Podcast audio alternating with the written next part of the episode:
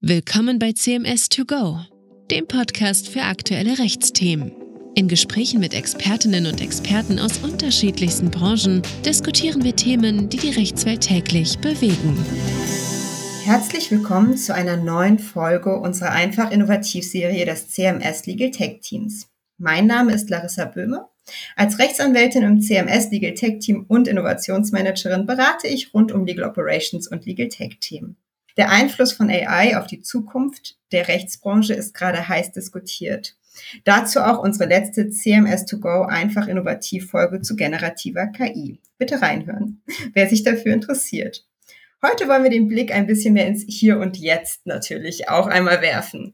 Wie Unternehmen nämlich heute schon rechtssicher und effizient Dokumente automatisiert erstellen können, besprechen wir heute anhand eines globalen arbeitsrechtlichen Automatisierungsprojektes unseres Gastes Sebastian Mohr, Senior Vice President Corporate HR und Global HR Governance bei der Leoni AG. Lieber Sebastian, vielen Dank für deine Zeit. Hallo Larissa. Ja, mein Name ist Sebastian Mohr. Ich leite hier bei Leoni die zentralen HR-Bereiche Leoni ist ein globaler Automobilzulieferer mit rund 100.000 Beschäftigten und wir produzieren in 27 Länder Kabel- und Bordnetzsysteme für Kraftfahrzeuganwendungen. Und in meinen Teams kümmere ich mich um Standardprozesse und von Recruiting, Talentmanagement, Total Rewards natürlich auch um Themen wie Executive Management oder auch arbeitsrechtliche Themen. Und dazu steuere ich das HR-Netzwerk bei Leoni und bin daher quasi in allen HR-Themen in irgendeiner Form zu Hause. Das klingt sehr spannend und gerade der HR-Bereich natürlich auch ähm, ist auch wie für Automatisierung gemacht. Da gibt es ganz viel Potenzial, das du ja auch mit deinem Team hebst. Heute wirst du uns von einem berichten. Das finde ich ganz spannend. Sebastian, beschreib bitte kurz unseren Hörerinnen, wie die Dokumentenautomatisierung bei der Leoni konkret in der Nutzung funktioniert und mit welchem Anwendungsfall ihr begonnen habt. Vom Anwendungsfall kommend haben wir begonnen, uns um die Geschäftsführerverträge zu kümmern. Also muss ich ja vorstellen, in 27 Ländern haben wir eine Vielzahl von Legal Entities, die über eine Geschäftsführung verfügen, manchmal zwei, manchmal drei Mitglieder. Und da kann man sich schon ausrechnen, dass das eine nicht ganz geringe Anzahl von Verträgen ist. Es ist nicht so, dass wir jetzt jedes Jahr in jedem Land neue Geschäftsführerinnen oder Geschäftsführer bestellen und mit neuen Verträgen ausstatten, aber es kommt immer wieder vor und genau da liegt das Problem. Bedeutet, wir mussten letztendlich diesen Prozess neu machen. Am Ende des Tages ging es darum, dass wir einen digitalen Prozess erstellen wollten, der rechtssicher ist und der vor allem von jedem HR-Sachbearbeiter ganz, ganz einfach und effizient in Nürnberg zentral bearbeitet werden kann. Wie funktioniert das? Es ist ein browserbasiertes Tool. Es gibt einen dynamischen Fragebogen, der den Sachbearbeiter oder die Sachbearbeiterin da durchführt, um dann quasi zu entscheiden, brauche ich ein Wettbewerbsverbot, ja oder nein, oder Urlaub, wie viele Tage. Dann füllt sich die Maske und am Ende des Tages geht es dann darum, dass dann der Sachbearbeiter nur noch klicken muss, Paraguay, Ukraine, Serbien, Marokko und das Tool übersetzt quasi den Vertrag automatisch in das entsprechende Land mit den entsprechenden landesspezifischen Klauseln auf Basis unseres Musters. Und dann ist es nur noch ein Klick entfernt, um es dann nach Word oder ein PDF zu exportieren. Das bedeutet, man hat eine automatisierte zweisprachige Vertragserstellung nach aktuellem Landesrecht in Echtzeit. Und so eine Vertragserstellung sind eben wenige Klicks und dauert nur wenige Minuten und kann wirklich von jedem, auch Nicht-Juristen, erstellt werden. Das ist ein, ein Riesenhebel für uns und macht die Welt deutlich einfacher, als sie je zuvor war. Das klingt wirklich sehr spannend. Jetzt hast du uns schon ein ganz tolles Nachher-Vorher-Bild gegeben von was die Vor- und Nachteile vielleicht von eurem Prozess vorher waren und äh, jetzt natürlich sind. Könntest du ja lieberweise noch einmal ein bisschen tiefer eintauchen und uns mitnehmen auf eure Reise? Was waren die Schmerzpunkte in der Ausgangslage und Gibt es noch einen weiteren Nutzen außer den, den du gerade schon angesprochen hast, durch die Automatisierung der Geschäftsführeranstellungsverträge in mehr als 20 Ländern? Also die Ausgangslage war, wie ich es vorher so ein bisschen angedeutet habe, sehr, ich nenne es mal divers. Wir hatten im Endeffekt in jedem Land natürlich Geschäftsführerinnen und Geschäftsführer, Verträge und wenn jetzt beispielsweise ein neuer Geschäftsführer eingestellt werden musste, dann hat man geschaut, welches Vertragsmuster habe ich. Man hat mit dem Land gesprochen, man hat vielleicht noch ein zentrales Dokument gehabt, das war dann vielleicht auch ein paar Jahre alt. Das heißt, man war nicht sicher, ob es in irgendeiner Form konform war. hatte dann viel Kommunikation mit dem Landespersonalmanagement, mit externen Kanzleien, mit dem Mitarbeiter oder mit dem Geschäftsführer. Und es war insoweit auch sehr, sehr fehleranfällig und vor allem auch was das Wissensmanagement angeht, sehr, sehr schwierig. Das bedeutet, was wir erzielen wollten, war eine Überführung in dieses neue Format. Und da war der zentrale erste Baustein eine juristische Musterüberarbeitung, sprich klare globale Standards. Und die haben wir zusammen mit dem Kanzleiverbund von CMS in die verschiedenen Rechtsordnungen übertragen. Da gab es auch verschiedene Feedbackschleifen.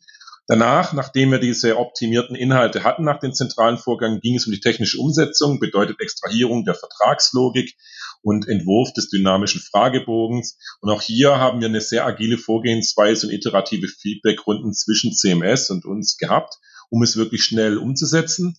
Dann haben wir für verschiedene Länder mal Tests gefahren. Das heißt, wir haben es ausprobiert, auch an einzelnen Neubestellungen, auch, ich sag mal, geprüft, ob die Verträge, die wir zentral haben, entsprechend auch ankommen.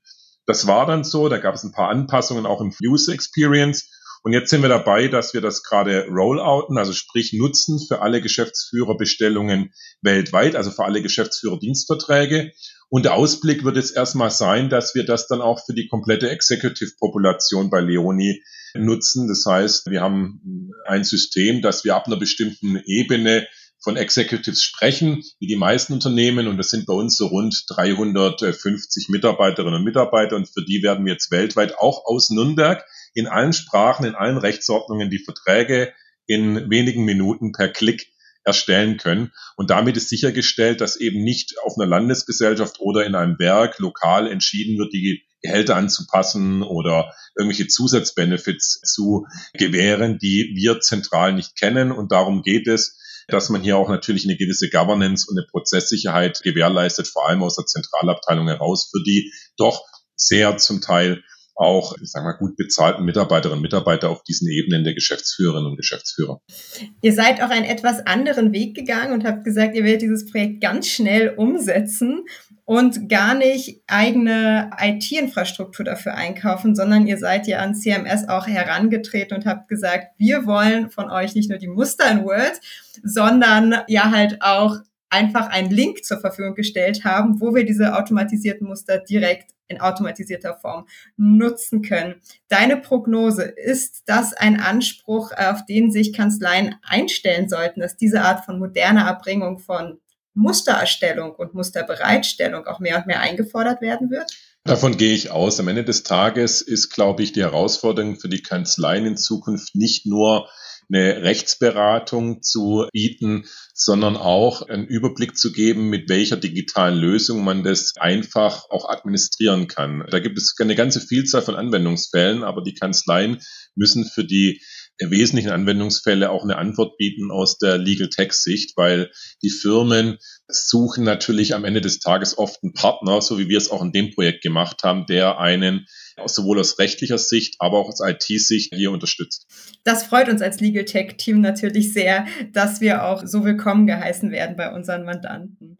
Danke für die spannenden Einblicke. Vielleicht hier ein kurzer Fact-Check für die Hörerinnen, die sich jetzt fragen, ach, Dokumentenautomatisierung, das klingt alles so spannend, das bräuchten wir auch bei uns. Wie sieht denn da so ein Business Case aus, damit man auch rechtfertigen kann, warum man ein Budget für Dokumentenautomatisierungsprojekte braucht? Also es ist tatsächlich so, dass wir die Fakten darüber gesammelt haben und mittlerweile wissen, auch aus eigener Erfahrung, CMS hat all seine internen HR-Dokumente ebenfalls seit rund zehn Jahren automatisiert. Es gibt eine Zeiteinsparung tatsächlich bis zu 70 Prozent durch die Nutzung von Dokumentenautomatisierung, insbesondere durch den dynamischen Fragebaum. Einkaufs-, Vertriebs- und Personal wie auch Rechtsabteilungen können tatsächlich Dokumente, die automatisiert sind, einsetzen. Da kommen die meisten Anwendungsfälle vor. Und es ist nicht so, dass die wertvolle juristische Arbeit wegfällt, sondern so, Sebastian, wie du es auch schon vorhin beschrieben hast, eigentlich lästige administrative Erstellungstätigkeit, ja, Vorlagensuche, Copy-Paste, Durchdenken, Qualitätssicherung, Abstimmungsschleifen und natürlich einfach auch mal das Abweichen von einem Standardprozess, was dann auch wiederum zu Schleifen führt, ja. Zurück wieder zu eurem spannenden Projekt. Wie seid ihr bei der Dokumentenautomatisierung vorgegangen? Wie lange habt ihr gebraucht? Und kannst du unseren Hörern früheren Erfolgsfaktoren nennen, die zu beachten sind? Also Erfolgsfaktoren ist, dass man einen klaren Fokus legt, was ich mit dem Projekt wirklich erzielen möchte. Also sprich, ist es die reine Reduktion der Administration oder der Kommunikationsschleifen oder geht es vor allem auch, und das war bei uns der Fall, ein Stück weit um das Thema Governance, um das Thema Transparenz, um das Thema auch, ich sag mal, Steuerungsfähigkeit. Und das war für uns ganz entscheidend, weil damit hatten wir natürlich mit dieser klaren Guideline, die wir uns gesetzt haben, auch alle Stakeholder oder auch alle Partner, die wir gebraucht haben, mit am Boot, sei es der Vorstand, sei es auch die globalen HR-Business-Partner, sei es die Landes-HR-Managements ja, und vom Vorgehen war es tatsächlich, wie ich schon ausgeführt habe, entscheidend, am Anfang einen klaren Standard zu entwickeln, am Basis dieses Standards die Programmierung und das Testing durchzuführen. Und gerade im Testing war dieser Buy-in der Business-Partner ganz entscheidend und unsere HR-Mitarbeiter, weil die ja dann mit den Geschäftsführern und Geschäftsführern in Austausch gehen mussten und hätten wir dort ein Muster erstellt, was im Land unüblich ist, nur weil wir irgendwie in dem deutschen Standard gekommen wären, dann hätten die das nicht akzeptiert. Oder wenn wir mit irgendwelchen Regelungen gekommen wären, die fernab von dem ist, wo man äh, auch als Geschäftsführer, am Ende des Tages sind Geschäftsführer ja auch nichts anderes wie in irgendeiner Form Angestellte des Unternehmens aber wenn die damit nicht äh, motiviert werden, dann hätten wir auch ein Problem gehabt. Und deswegen war genau dieses Investment, die richtigen Verträge zu finden, die richtigen Klauseln, den Standard zu entwickeln, der eben nicht zu deutsch ist, sondern international fähig ist, auch als Standard zu dienen. Das war ein ganz entscheidender Faktor und eben die Zusammenarbeit mit den IT-Kolleginnen und Kollegen aus dem Legal Tech Team von CMS und eben auch die Zusammenarbeit in dieser Testphase und da die Iterationsschleifen zu machen.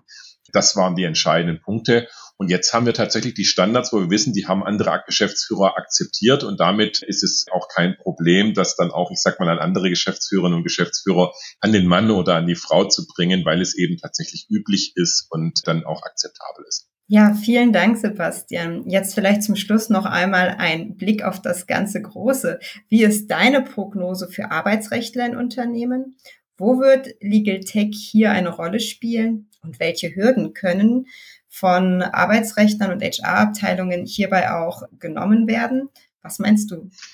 Also Legal Tech wird natürlich immer mehr eine Rolle spielen. Wie schon in unserem Fall sicherlich bei dem ganzen Thema Vertragserstellung sowie auch bei der Erstellung von einfachen Musterdokumenten. Ich meine, wer schon mal im Privatleben mit ChatGPT herumgespielt hat, weiß, welches Potenzial hier vor uns liegt. Natürlich kann eine KI auch aus verschiedenen rechtlichen Gründen noch nicht dazu verwendet werden, eine rechtliche Abmahnung zu schreiben. Soweit ist man nicht.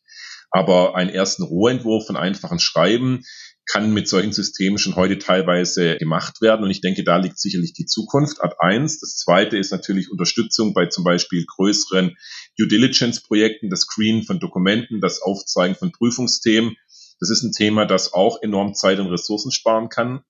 Und aus meiner Sicht das dritte sind so Workflow-basierende Einbindungen. Also sei es von Gesellschaftern, von Geschäftsführern, sei es aber auch von Betriebsräten. Das heißt, ähm, auch aus Sicht der Betriebsräte kommt es bei Standardthemen wie beispielsweise eine Einstellung oder Eingruppierung primär darauf an, dass die erforderlichen Informationen rechtzeitig vorliegen. Und im Falle eines Interessensgegensatzes kann und sollte man natürlich immer noch sprechen. Das ist überhaupt nicht das Thema, aber es macht es für die Standardfälle einfacher. Und das schafft dann aber auch dann für beide Seiten mehr Zeit für den sozialen Dialog, beispielsweise zu kritischeren Themen. Und hier ist es tatsächlich so, dass man als Arbeitsrechtler immer mehr auch gefordert ist, äh, sich mit dem Thema, wo ist der Business Case zu beschäftigen, weil nicht alles, was es am Markt gibt, bekommt man in einer Firma gekauft oder auch vermittelt. Sondern man muss klar sagen, was ist die Anwendung, was möchte ich erzielen, wo sehe ich den Mehrwert dahinter und dann sieht man, dass es Anwendungen gibt, dass im konkreten Unternehmen wirklich ein rentables Invest ist. Und bei anderen Themen ist es, ich sag mal, nice to have und dann würde es sich wahrscheinlich nicht rechnen und es ist eine Frage, wie gut das Unternehmen finanziell aufgestellt ist, ob man sich das trotzdem leistet oder ob man dann doch eher sagt, für die paar Mal, wo ich sowas nutze, da mache ich es dann auch ohne Legal Tech auf die ganz klassisch bewährte Form. Also insoweit ist es ein Thema, wo man als Arbeitsrechtler auch stärker unternehmerisch denken muss, wie man das vielleicht in der Vergangenheit getan hat. Aber Legal Tech ist die Zukunft und ich denke, wir werden da noch weit mehr Innovation in den nächsten Jahren sehen, gerade durch die künstliche Intelligenz, als wir heute haben. Das war bisher bei jeder Innovation so, aber ich glaube, da stehen wir bei dem Thema KI noch ganz am Anfang, welches Potenzial dahinter steht. Herzlichen Dank, dass du uns heute mitgenommen hast auf eure Reise in die Dokumentenautomatisierung bei Geschäftsführeranstellungsverträgen. Ich fand es wahnsinnig spannend zu hören, wie man das auch global stemmen kann in so kurzer Zeit. Ihr habt ja nur wenige Monate für dieses Projekt gebraucht, bis die ersten Testfälle wirklich einsetzbar bereit waren live. Das finde ich schon ziemlich beachtlich und finde, das ist ein tolles Beispiel, was bestimmt unsere Hörerinnen und Hörerinnen eine gute Inspiration geben kann. Herzlichen Dank, dass du unser Gast heute warst und uns so viel geteilt hast. Ich finde, du hast uns ganz gut aufgezeigt, dass Empowerment von gerade nicht juristischen Fachabteilungen wie einer HR-Abteilung gerade durch Legal Tech begünstigt wird. Ne? Zum Beispiel bei der Dokumentenautomatisierung Erstentwürfe rechtssicher, selbstständig, zentral erstellen zu können. Und ich glaube, das ist in vielen Unternehmen immer noch ein echter Gamechanger. Also daher sehr zukunftsgewandt euer Projekt.